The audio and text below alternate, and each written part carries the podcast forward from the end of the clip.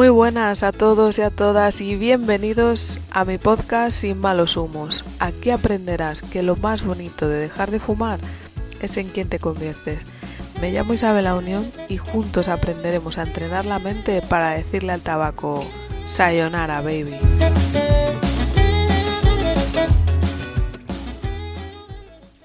Hola, hola, ¿qué tal? ¿Cómo estáis? Feliz semana, feliz lunes. ¿Cómo arrancamos? Arrancamos con energía, con buen humor, sin malos humos.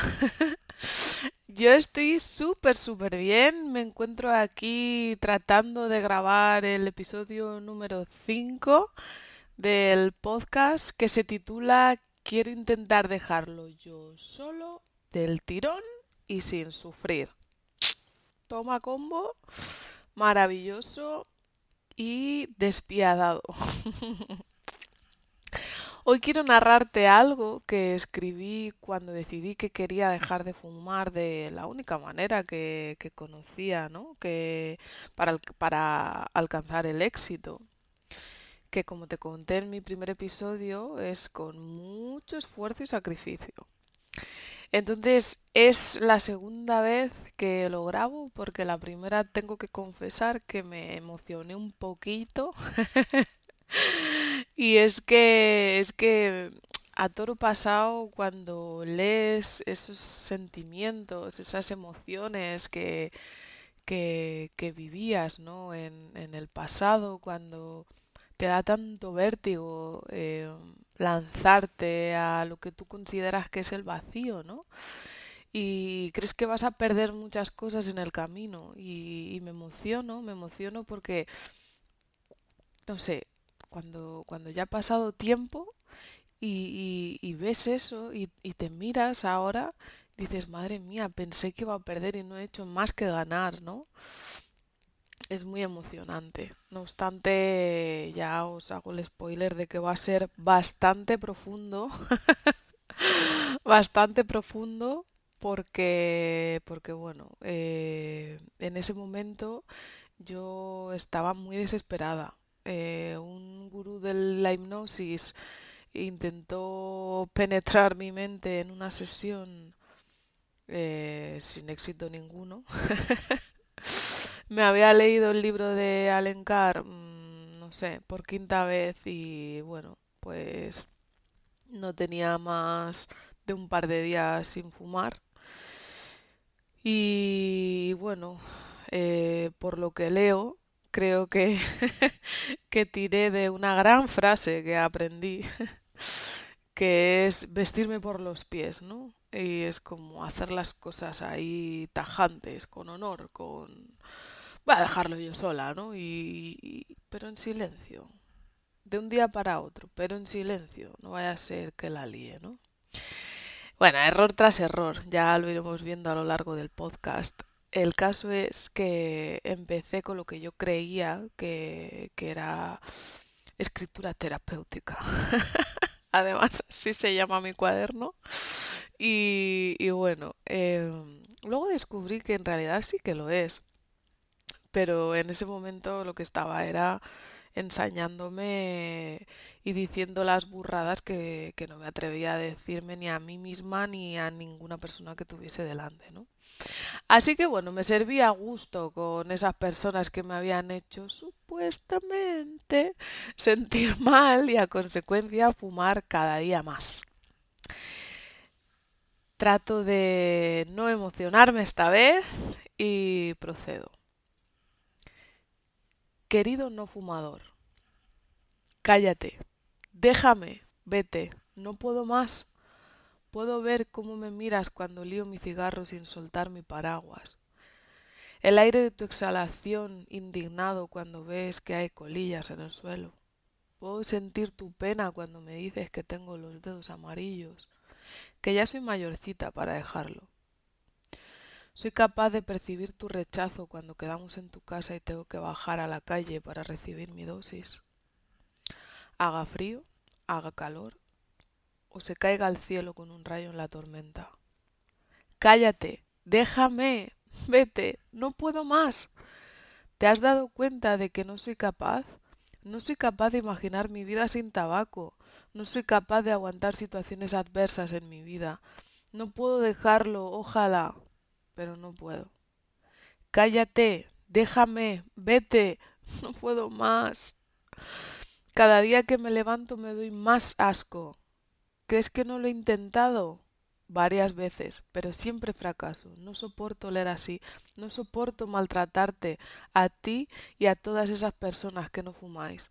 No soporto pensar que me estoy matando lentamente y a la vez temer el día en el que me den una mala noticia. No me soporto a mí misma. Y de repente, cuando un día se alinean todos los astros, cuando el silencio hace que pueda escuchar los latidos de mi corazón, me siento viva y por un momento me siento normal.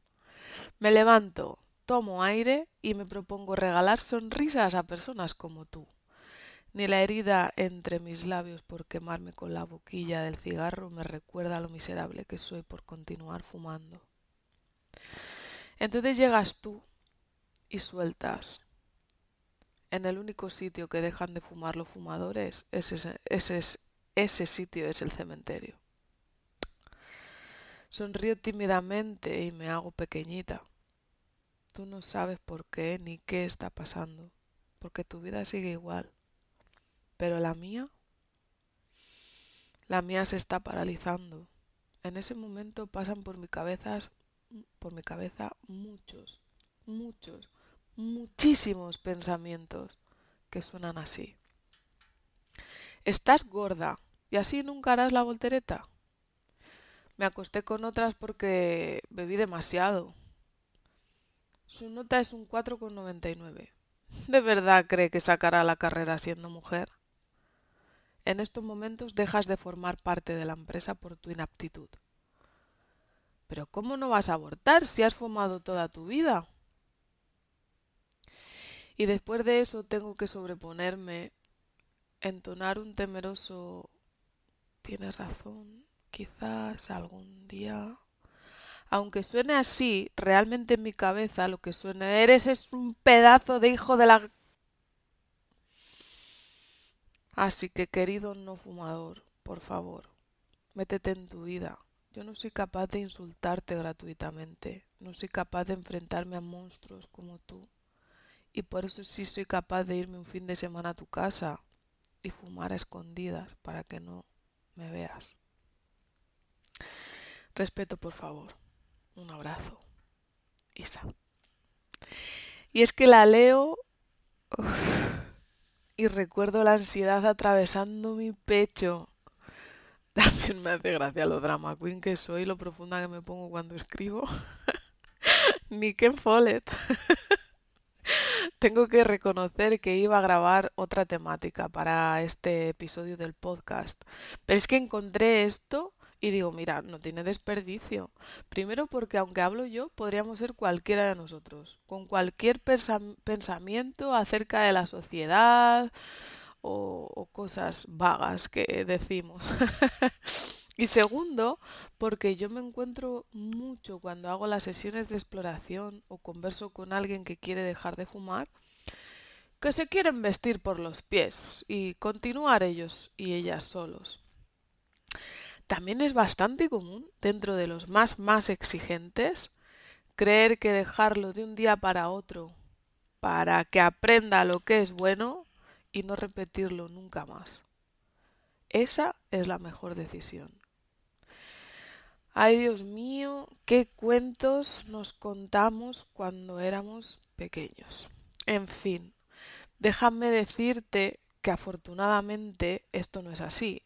Es más, en la gran mayoría de las ocasiones es muchísimo más tremendo lo que uno se imagina que lo que realmente luego ocurre, sobre todo con el tema del tabaco. Después de escuchar aquello que había escrito, reflexioné sobre ello y pensé, seguro que quien me escuche resuena con alguna de las frases o de alguna de las palabras que le, que le estoy narrando en este momento, ¿no? Entonces, aunque me llaman la atención muchísimas cosas, hoy quiero centrarme en las siguientes. 1. Qué bien se nos da echar balones fuera. Tipo. Ay, sí, he llegado tarde, pero ha sido por el atasco. 2. Perdió mi equipo por el idiota del entrenador. 3. Te dije que me caes mal porque iba un poco piripi. Esa carta realmente no debería ir dirigida a un no fumador alternativo, no. Esa carta debería llamarse querida Isa no fumadora. 2. ¿Cómo nos ensañamos con nosotros mismos y con nosotras mismas cuando el único villano de toda esta maldita película, ¿quién es? Es el puñetero tabaco. Y la industria que lo crea, por cierto. Ya haré episodio sobre ello. Si quieres maldecir, si quieres odiar y si quieres, mm, yo qué sé, calumnar, maldícele y odiale a él. Todo lo que en esta vida nos hace daño está creado para que nos enganchemos hasta ser adictos, no solo el tabaco. Así que sal de esa rueda, arroja claridad a lo que puedes controlar y no huyas de tus pensamientos. Escríbelos y rebátete a ti mismo o a ti misma. ¿Es que acaso son reales? 3. Cuidado con el lenguaje que utilizamos y cómo lo utilizamos. De un pensamiento tipo soy idiota, vamos a llegar a una emoción tipo me siento mal o me siento enfadado, enfadada o rabia o tristeza y en consecuencia voy a reaccionar. Pedazo de hijo de... Y ahí tomamos la acción específica para esa emoción que estamos sintiendo, ¿no? Ya no fumo ni uno más. Mañana tiro la caja de tabaco. Reaccionamos por impulso y por consecuencia tendremos un resultado. ¿Y el resultado cuál va a ser? En un alto porcentaje, déjame decirte que será, ahora me voy a fumar hasta las colillas del cenicero. Porque tienes un efecto rebote, porque es un círculo vicioso del cual salir sin ayuda va a ser extremadamente complicado. 4. ¿Has podido sentir cómo funciona una mente con falta de autoestima? entras en un diálogo interno de castigo continuo. Escucha cómo suena otra mente que no es la tuya. Cierra los ojos. Estoy bien. Muy, bien. Quiero seguir viviendo. Fumar. Intento escaparlo. Ahora no entiendo nada. No veo las cosas con claridad. Quiero seguir viviendo. Estoy, mal, bien, muy, muy bien. Soy Voy a dejar del tabaco. Soy la vida no tiene nada la vida. comprender. Mierda. Bien. Ojalá esta sensación desaparezca eternamente. Cierra los ojos. ¿Te has dado cuenta cómo se enlazan los pensamientos? ¿Cómo funciona ese ángel y ese demonio que nos enseñaron que era la voz del bien y del mal? Ay, es imprescindible que estés presente, te observes y te caces cuando te encuentres en esas dicotomías. Párate, respira, decide dónde quieres poner el foco. ¿O qué de tantas cosas que te dicen toma más coherencia con quien realmente eres, con lo que realmente quieres? Quédate con esto. Si piensas, pierdes. 5. Ansiedad. Lo que hago ahí es cojo las emociones del pasado, las anclo al futuro y ¿qué tengo en el presente como resultado? Una sensación de ansiedad que me hace sentir incapacidad, miedo y me bloquea. 6. Sea amable. Vibra en alegría, en diversión, en coraje, en voluntad. Siente todo eso dentro de ti. Te voy a poner un ejemplo muy bueno. Sitúate, años 2000. Eh, bueno, años 2000, claro, sitúate si eres de mi quinta si, o, más mayor. Si eres más pequeño, pues piensa, cuando diga Messenger, piensa en WhatsApp. Años 2000, Messenger. El chico que me gusta se conecta. Mamma mía, no me ve, no me ha visto, no me saluda. ¿Qué haces? Pues me desconecto y me vuelvo a conectar para que salga la fotico ahí como una diva saliendo por su pantalla. y de repente ves escribiendo, hola, oh, ¿cómo te sientes? ¿Cómo burbujea la alegría dentro de ti? De repente viene tu madre y te dice, eh, por favor Isa, pasa la aspiradora, que no hay quien pase a tu habitación. Dios mío, en ese momento, la aspiradora es una guitarra, el príncipe azul bailando contigo, o incluso un bate de golf encestando calcetines dentro de la lavadora. Tienes un flow, tienes un rock and roll, que vamos, limpias la habitación que no se lo cree ni tu madre, de lo bien que la estás limpiando. ¿Y por qué? Porque ¿dónde está el ordenador? Dentro de tu habitación. ¿Y con quién puedes seguir hablando? Con el maromo o la maroma. Es vibrar en alegría. Misma situación, diferente estado de ánimo. Nos volvemos a los años 2000 y te enteras que por Messenger te dice el amigo del chico que te gusta que te ha sido infiel. Y para poder sobrellevarlo, ¿qué es lo que quieres?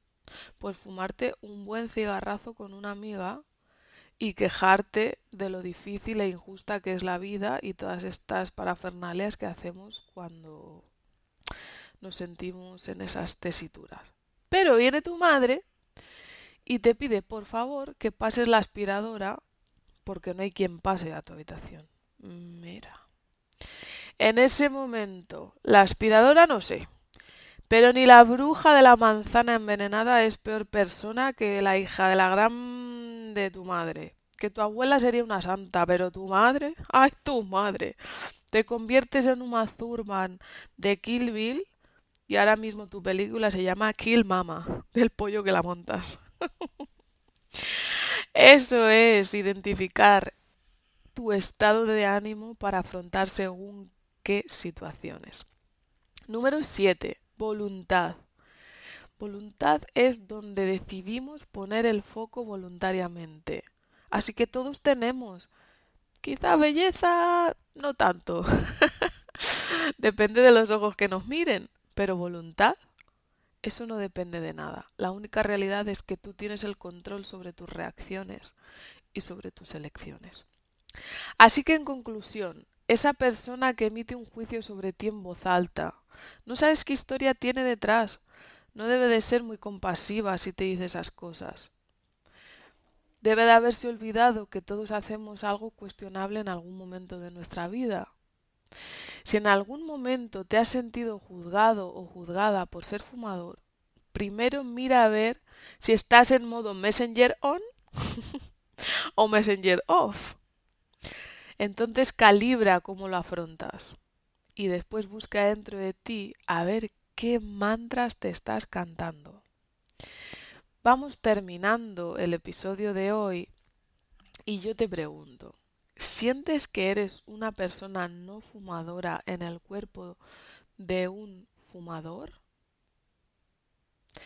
Escribe una carta a esos no fumadores con los que te han hecho con lo que te han hecho sentir, con lo que tú cómo te has sentido. Una carta como la que te narré yo antes.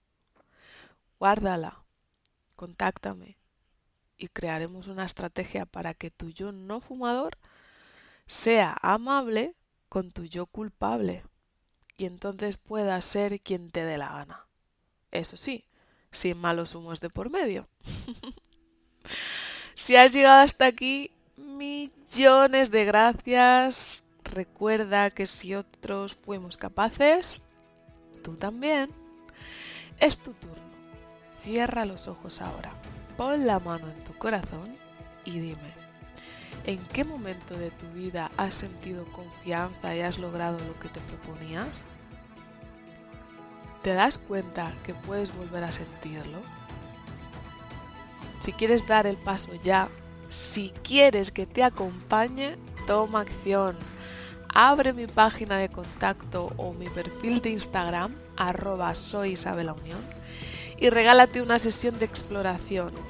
Juntos, juntas. Trabajaremos tu odio en contra del verdadero culpable, el tabaco. Recuerda en cada calada que estás haciendo vencer al malo y mientras tanto tú pierdes. Yo confío en ti al 100%. Te veo en la cima. Recuerda que juntos somos uno y nada a la vez. Un abrazo.